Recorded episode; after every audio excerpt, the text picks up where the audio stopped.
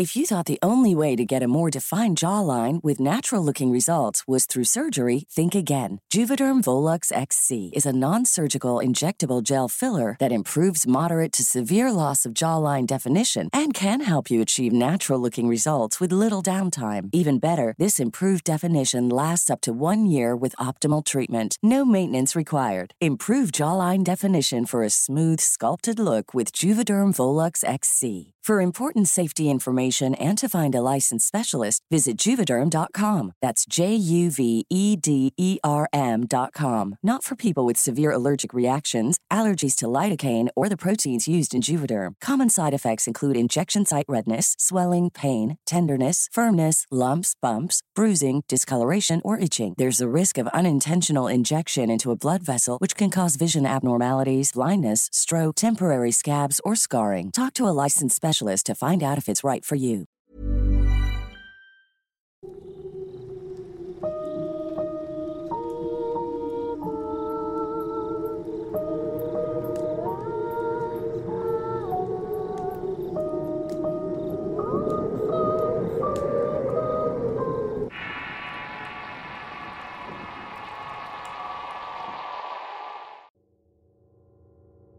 Me llamo David y nací en la ciudad de Córdoba, Veracruz. Para dar comienzo a mi historia debo decir que me gusta mucho la música. Por eso casi siempre me iba con otro amigo a cantar a los restaurantes. En algunas otras ocasiones incluso nos subíamos a los carros urbanos. Con el tiempo se fue acabando y decidimos buscar otros rumbos porque ninguno tuvo suerte en la cantada. Para esto yo tenía poco tiempo que me había juntado con mi novia. Se encontraba embarazada por lo que la situación económica me obligaba a trabajar en empleos pesados como cargador, albañil, sacaborrachos de cantinas, etc.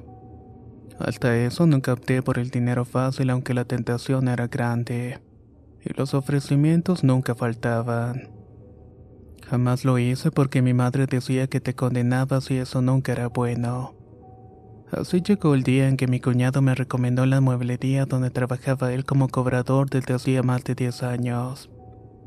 Yo muchas veces lo había acompañado en las rutas que tenía y lo ayudaba a cobrar y el trabajo lo veía fácil. Además que se podía ganar bastante bien. No lo pensé dos veces y acepté inmediatamente. Al día siguiente me presenté con el patrón y me dijo que como mi cuñado me estaba recomendando estaba contratado. Tardé una semana en aprenderme la ruta que me dieron y de inmediato empecé a trabajar. Los primeros dos años me iba muy bien y tanto que le llegué a comprar una motocicleta al patrón. Como me había vuelto uno de los mejores cobradores me la dejó barata con tal de que le echara las mismas ganas de siempre. Pero dicen que todo lo bueno se acaba y que nada es para siempre. Y eso lo llegué a experimentar en un corto tiempo. Para mi desgracia me llegaron a saltar en el camino dejándome amarrado entre cañaverales y llevándose la motocicleta. También se llevaron el dinero de la cobranza, mi teléfono y hasta me quitaron los zapatos que apenas me había comprado. Después del susto agradecí a Dios porque estaba vivo. A los 15 días me volvieron a saltar en la misma zona quitándome todo de nuevo, incluso la motocicleta que recién había comprado la compañía. Con este suceso, el patrón enfurecido me preguntó si yo tenía algo que ver con los asaltos. Pues cada vez que me asaltaban no me golpeaban y siempre salía ileso. Eso para él se le hizo extraño ya que los demás cobradores cuando los asaltaban siempre les pegaban o los dejaban heridos. Pero yo siempre decía que era porque ellos se oponían al asalto. En mi caso siempre me portaba accesible y hasta bromeaba con ellos tratando de ocultar el miedo y los nervios de que me fueran a disparar. Sabía muy bien que el patrón ya no apostaría por mí, pero tomó una decisión que a todos se les hizo extraña. En lugar de correrme, solo me cambió de ruta. Para esto ya había hablado con otro cobrador que traía la ruta de Orizaba hacia la Sierra de Puebla. Este le dijo al patrón que ya había trabajado en otra mueblería que conocía muy bien la zona y que nunca lo habían asaltado. Todos se preguntaban por qué no me había despedido. Era extraño, pero yo accedí porque no tenía otra opción. La ruta que me habían asignado estaba muy crítica económicamente. La gente que vive en la sierra no tiene muchos recursos de dónde sobresalir. En cambio, la ruta que antes traía dejaba muy buenas ganancias, por la gente trabajaba en el corte de la caña, café, limón y muchas otras cosas. A la semana de traer la ruta de la sierra me enfermé de gripa y mucha tos, pues la verdad en la sierra hace mucho frío y humedad. Un cambio drástico de la otra zona que era de tierra caliente. Eso fue lo que me afectó. No pasó mucho tiempo y el karma se hizo presente en Roberto, pues al mes de traer mi ruta supe que lo habían asaltado quitándole todo. Inclusive un diente de oro y lo habían dejado amarrado de unas matas de plátano sin ropa. Con esto se demostró que los asaltos eran verídicos. Pero aún así el patrón me dejó en la ruta de la sierra y de haber sabido de lo que me esperaba en la región, hubiera preferido salirme o que me corrieran. Por cierto que los cobradores tienen mala fama de que somos muy exigentes en los pagos, que se pelean con la gente y en las ocasiones si no pueden pagar hasta les quitan un producto. Pero les diré que yo era diferente y trataba de llevarme muy bien con la gente. Eso hizo ganarme la confianza y el cariño de la población serrana. En varias ocasiones me invitaron a tomar una que otra taza de café. Subiendo la primera parte de la sierra hay un lugar que se llama Tequila ya tenía como 20 clientes. Entre ellos estaba Don Toño, un señor de edad avanzada que vendía tacos de bistec y por los domingos vendía carnitas. Llevaba una buena amistad con él y que por mi edad algunas veces me llegaba a dar consejos. Él mismo me decía que sabía que los cobradores eran muy enamorados y tenían una novia en cada pueblo, aunque yo decía que solo quería la que me esperaba en casa. Aún así me dijo que si quería llegar a viejo que siempre escuchara consejos, que nunca me metiera con mujeres casadas ni comprara problemas que no eran míos, pues a las muchachas de la sierra les gustaban mucho los muchachos de la ciudad. Subiendo a la segunda parte de la sierra hay un lugar que se llama Quetzaltotol. Ahí después de las 3 de la tarde queda una neblina tan espesa que es casi imposible de ver la carretera. Ahí tenía cuatro cuentas que cobrar, pero las cosas estaban metidas en medio del bosque. Tenía que dejar la motocicleta a un lado de la carretera para cortar la vuelta y decidí pasar por en medio del bosque. A medio camino escuché risas y voces y repentinamente salió un puñado de chiquillos detrás de un gran árbol de ocote. Uno de ellos me preguntó si iba donde Doña Estela, a lo que le contesté con una respuesta afirmativa. Ten mucho cuidado con los perros que andan sueltos. Son muy bravos, principalmente el negro que parece el diablo. Me advirtió el pequeño, así que le sonreí y le dije que no se preocupara, que llevaba una vara gruesa y unas piedras. Entre risas me alejé y seguí mi camino. Efectivamente, al llegar a la casa de Doña Estela, los perros estaban sueltos. Cuando me vieron me atacaron y no supe dónde dejé la vara de ocote que llevaban y las piedras. Cuando reaccioné, corrí y me trepé a un gran árbol de ocote. Desde arriba noté que entre los perros sobresalía uno absolutamente de color negro. Era grande y de aspecto endemoniado. Parecía que trataba de subir al árbol y era el mismo del cual aquel chiquillo me había advertido. Sin ninguna otra opción grité el nombre de Doña Estela en varias ocasiones hasta que salió de la maleza Don Sergio y pude calmar a los perros. Era otro cliente que yo le cobraba pues era familiar de Doña Estela y me dijo, Muchacho, ¿qué andas haciendo por aquí hasta ahora? ¿Que no ves que la neblina ya bajó? Le contesté que se me había hecho tarde y que tenía que continuar con la ruta de cobranza. Se sonrió y solo me dijo, pues veniste en balde. Mi prima Estela ya no está y no tengo dinero. No he podido vender las mesas y las sillas que hice. Nadie me las quiere comprar a un precio justo. A esto solamente respondí, bueno, pues ya que me salvó de los perros me doy por bien servido y regreso hasta la próxima semana. Metí la vuelta para volver por el mismo camino que había llegado cuando me dijo algo que me conmovió. ¿Cómo es que llegaste hasta aquí sin que los duendes te hicieran algo? ¿Los duendes? ¿Cuáles duendes? Le pregunté sorprendido. Me dijo que habían soltado los perros ya que los duendes salen cuando la neblina baja porque aprovechan para hacer destrozos a las milpas, e incluso se meten a las casas para hacer travesuras. Al ver el cambio de mi rostro me dijo que me cuidara más de los duendes que de los perros. Pensé que me lo había dicho para espantarme, le dije que no los conocía, pero que cuando venía caminando entre el bosque me había encontrado con un puñado de chiquillos. Ellos me habían advertido que los perros estaban sueltos. Ah, pues esos chiquillos que dices son los mismísimos duendes. Terminó de decirme. Está bien, don Sergio. Le contesté sonriendo ya que me negaba a creer y seguí mi camino. Al pasar por el árbol de ocote donde había encontrado a los niños, miré de un lado para otro donde estaba la vara de ocote y las piedras que llevaba. Eran las mismas y no supe cómo y cuándo las había dejado. Tal vez me las habían quitado sin darme cuenta, me pregunté. Cuando llegué al camino donde había dejado la motocicleta me llevé un tremendo susto porque no estaba. Pensé que me la habían robado y dije maldita sea, ahora qué le voy a decir al patrón. Caminé por el camino hasta que me encontré una señora y como si ya supiera me preguntó si yo era el cobrador. Vengo del pueblo y al pasar por el río miré a los duendes que tiraban una motocicleta de color rojo. Corrí hacia el río y alcancé a mirarlos. Chamacos, hijos de la chingada, dejen mi motocicleta. Vayan a rezar a la Virgen mejor. Grité con un nudo en la garganta, pues ya antes don Toño, el de tequila, me había platicado que los duendes se alejan con groserías y mencionando a la Virgen. Y vaya que dio resultado. Los pequeños rufianes se perdieron entre el bosque dejando la motocicleta a la deriva. Como pude la saqué hasta la orilla y después de sacar la bujía pude arrancarla e irme de allí. Ya camino hacia Córdoba recordé que en una plática con Toña me había dicho que en la sierra pasaban cosas sobrenaturales. Me negaba a creer lo que había experimentado aquella tarde. Desde mi infancia había caminado por cañaverales, fincas, montes o incluso por los panteones de noche.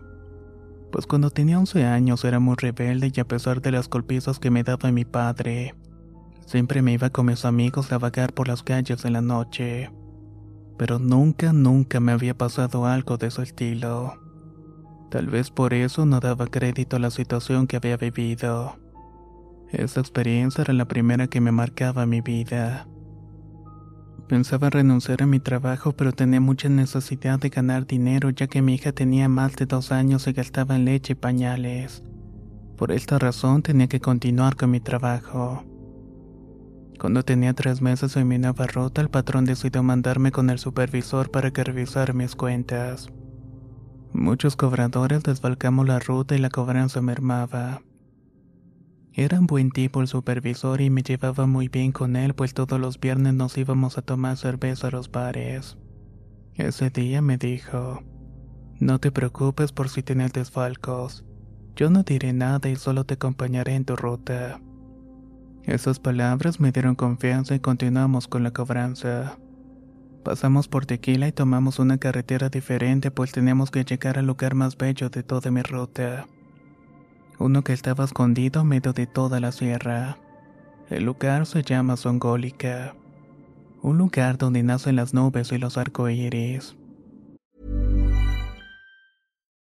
Millions of people have lost weight with personalized plans from Noom. like Evan, who can't stand salads and still lost 50 pounds. Salads, generally, for most people, are the easy button, right? For me, that wasn't an option. I never really was a salad guy. That's just not who I am. But Noom worked for me. Get your personalized plan today at Noom.com. Real Noom user compensated to provide their story. In four weeks, the typical Noom user can expect to lose one to two pounds per week. Individual results may vary. Hiring for your small business? If you're not looking for professionals on LinkedIn, you're looking in the wrong place. That's like looking for your car keys in a fish tank. LinkedIn helps you hire professionals you can't find anywhere else, even those who aren't actively searching for a new job but might be open to the perfect role. In a given month, over 70% of LinkedIn users don't even visit other leading job sites. So start looking in the right place. With LinkedIn, you can hire professionals like a professional. Post your free job on linkedin.com slash people today. De día es un bello paisaje, pues todo el mundo piensa que es un lugar de las nubes y te ofrece cascadas que bajan de los cerros o algunos manantiales. Pero de noche entre la sierra la neblina es el abismo. Cuando llegamos al lugar me dijo que tenía hambre y le pedí que esperara un poco. Que lo iba a llevar al parque donde tenía una clienta que vende unos tamales muy ricos. Allí estaba mi clienta como cada martes vendiendo sus tamales. Al verme me preguntó, ¿quieres que te pague con tamales? Ya que dinero no tengo y no he vendido nada. De hecho, venimos a comer tamales, le respondí sonriendo. Pero si quieres te los tomo cuenta. Después de comer seguimos con nuestra ruta, pero al final del parque se encontraba don Agustín que vendía helados. Otro cliente más al cual debía cobrarle. Como siempre sonriente me dijo, mi niño, ya que te vi te daré el pago de la televisión. Siempre me decía mi niño, lo cual no me afectaba en nada. Pero a mi supervisor se le hizo extraño ya que cuando me miraba se sonreía mucho. También movía los ojos en círculo repetidamente. Era como si se tratara de una muñeca. De hecho, desde ahí se quedó con el apodo del ojos de muñeca. Después de una semana volví a Songólica, pues cada martes me tocaba cobrar esa zona y más arriba de la sierra, pasando a un lugar que se llama San Juan Tehuacán. En ese sitio tenía muchas cuentas que cobrar. Aquel día pasé por la casa de Ignacio, un cliente que siempre me invitaba a una cerveza. Pero esa vez no solamente fue una cerveza. Entre plática y plática se me fue la tarde y ni me di cuenta cuando cayó la neblina y se estaba oscureciendo. Decidí retirarme ya que me sentí algo tomado y aparte se había soltado la lluvia. Ignacio me dijo que podía quedarme en su casa hasta el otro día para que no me fuera entre la lluvia. Pero yo llevaba mi impermeable con lo que la lluvia no me mojaba. Bajando la sierra y en medio de la neblina y oscuridad llegué a Songólica. Prácticamente estaba inundada pues como había mencionado está situada en medio de la sierra. Toda el agua que cae de los cerros inunda sus calles. Casi cuando salía y a punto de subir la sierra para agarrar camino a Córdoba me encontré con Don Maleno. Me dijo que estaba esperando porque tenía que aclarar un pleito que habíamos tenido antes por una televisión que no quería pagar. Aquella vez que pasó a su casa a cobrarle, él se encontraba borracho por lo cual se dirigió a mí con insultos. Esa vez había desenfundado machete moviéndolos varias veces en círculo tratando de pegarme. Como pude puse el casco y solamente le rompió la visera. Mi reacción fue rápida y le aventé el casco antes de que me asaltara otro machetazo. Como le impactó en la cara y lo hice caer al suelo dándome ventaja para correr a la motocicleta y escapar del sitio. Mientras tanto a lo lejos logré escuchar que me estaba gritando que eso no quedaría de esa manera. Desde entonces no lo había visto hasta ese día que lo encontré al final del camino. Lo miré a los ojos y entonces le dije, Mire, don Maleno, olvidemos el conflicto y no me pague la televisión. Le diré a mi patrón que salió defectuosa y que le hice un gran descuento. Pero la reacción que tuvo fue otra. Me dijo con una voz gruesa y sonriendo macabramente que esa noche lo iba a lamentar. Que de él nadie se burlaba. Subí a la motocicleta y seguí mi camino dejándolo hablando solo entre insultos y groserías. Eran cerca de las 9.30 de la noche y apenas había subido los primeros dos cerros. Iba despacio porque la oscuridad, la neblina la lluvia hacían difícil la visibilidad. Pero aún así alcancé a ver a una persona que venía caminando en sentido opuesto en medio de la carretera. Pensé que era un ladrón que me quería asaltar y estaba a punto de acelerar a fondo cuando escuché que me dijo, pero mi niño, ¿a dónde vas a estas horas que ya es tarde? Esa voz la reconocí inmediatamente llevándome un gran alivio pues era don Agustín, el que mi supervisor le había puesto el ojos de muñeca.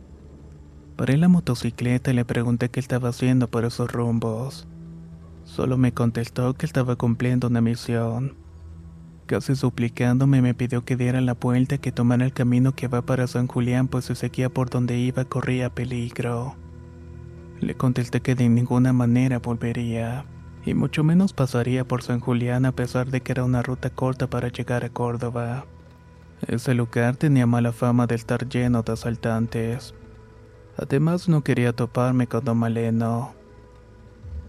Seguí mi camino dejando los ojos de muñeca en la carretera y pensé que nada tenía sentido de lo que me había dicho.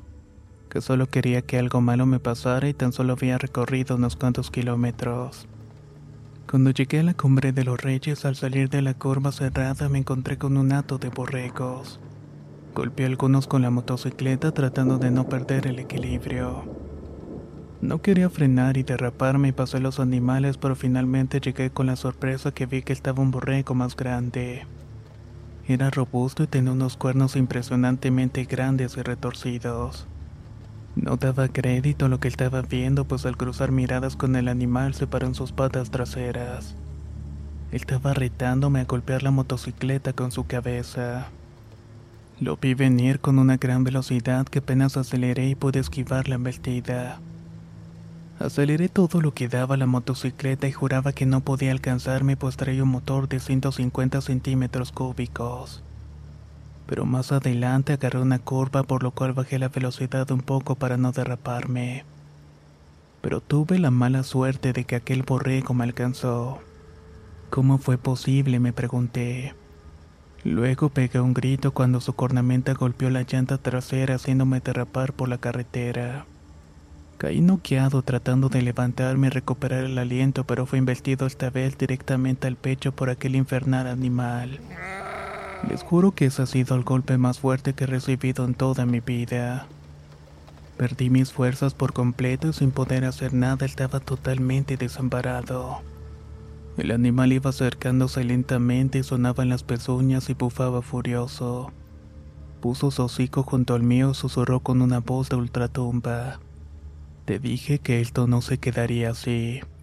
Ahora sí te va a cargar la chingada. En ese momento pensé en mi familia y le pedí a Dios que me ayudara porque esto no podía terminar de esta manera.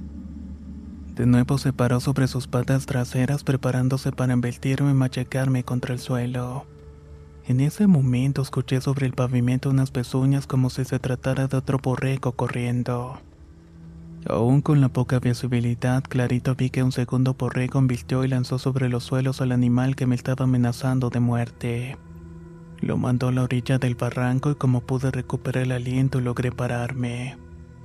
Aquel animal volteó hacia mí y me dijo, Vete mi niño, que yo me encargo de este maldito desgraciado.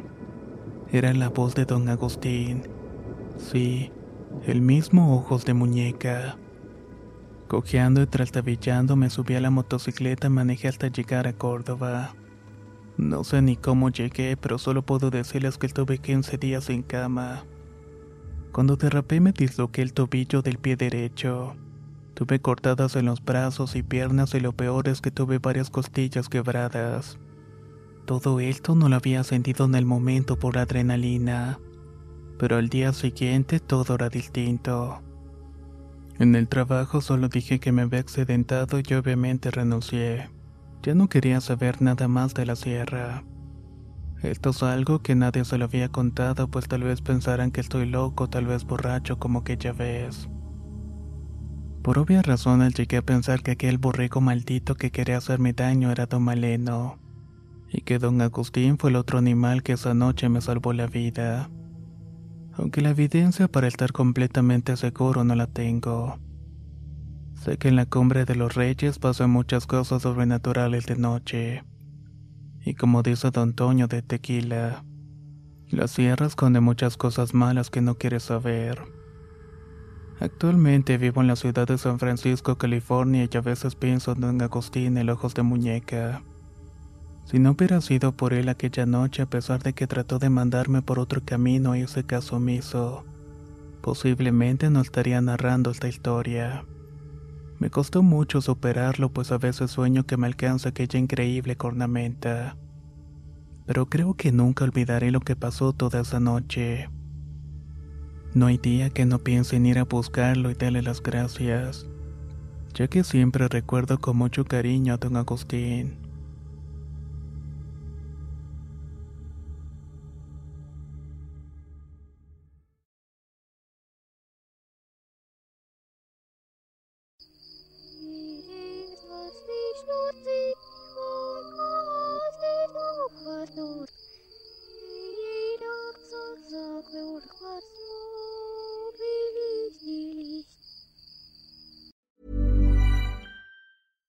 If you're looking for plump lips that last, you need to know about Juvederm lip fillers. With Juvederm Volbella XC and Juvederm Ultra XC, your lip look, whether it's subtle or bold, can last up to one full year with optimal treatment and no additional maintenance. Find a licensed specialist and see if it's right for you at juvederm.com today. That's J U V E D E R M.com. Add fullness to lips in adults over 21 with Juvederm Volbella XC or Juvederm Ultra XC. Do not use if you have severe allergies or a history of severe allergic reactions, or if you're allergic to lidocaine or the proteins used in Juvederm. Tell your doctor if you have a history of scarring or taking medicines that decrease the body's immune response or that can prolong bleeding. Common side effects include injection site redness, swelling, pain, tenderness, firmness, lumps, bumps, bruising, discoloration, or itching. As with all fillers, there's a rare risk of unintentional injection into a blood vessel, which can cause vision abnormalities, blindness, stroke, temporary scabs, or scarring. For full important safety information, visit juvederm.com.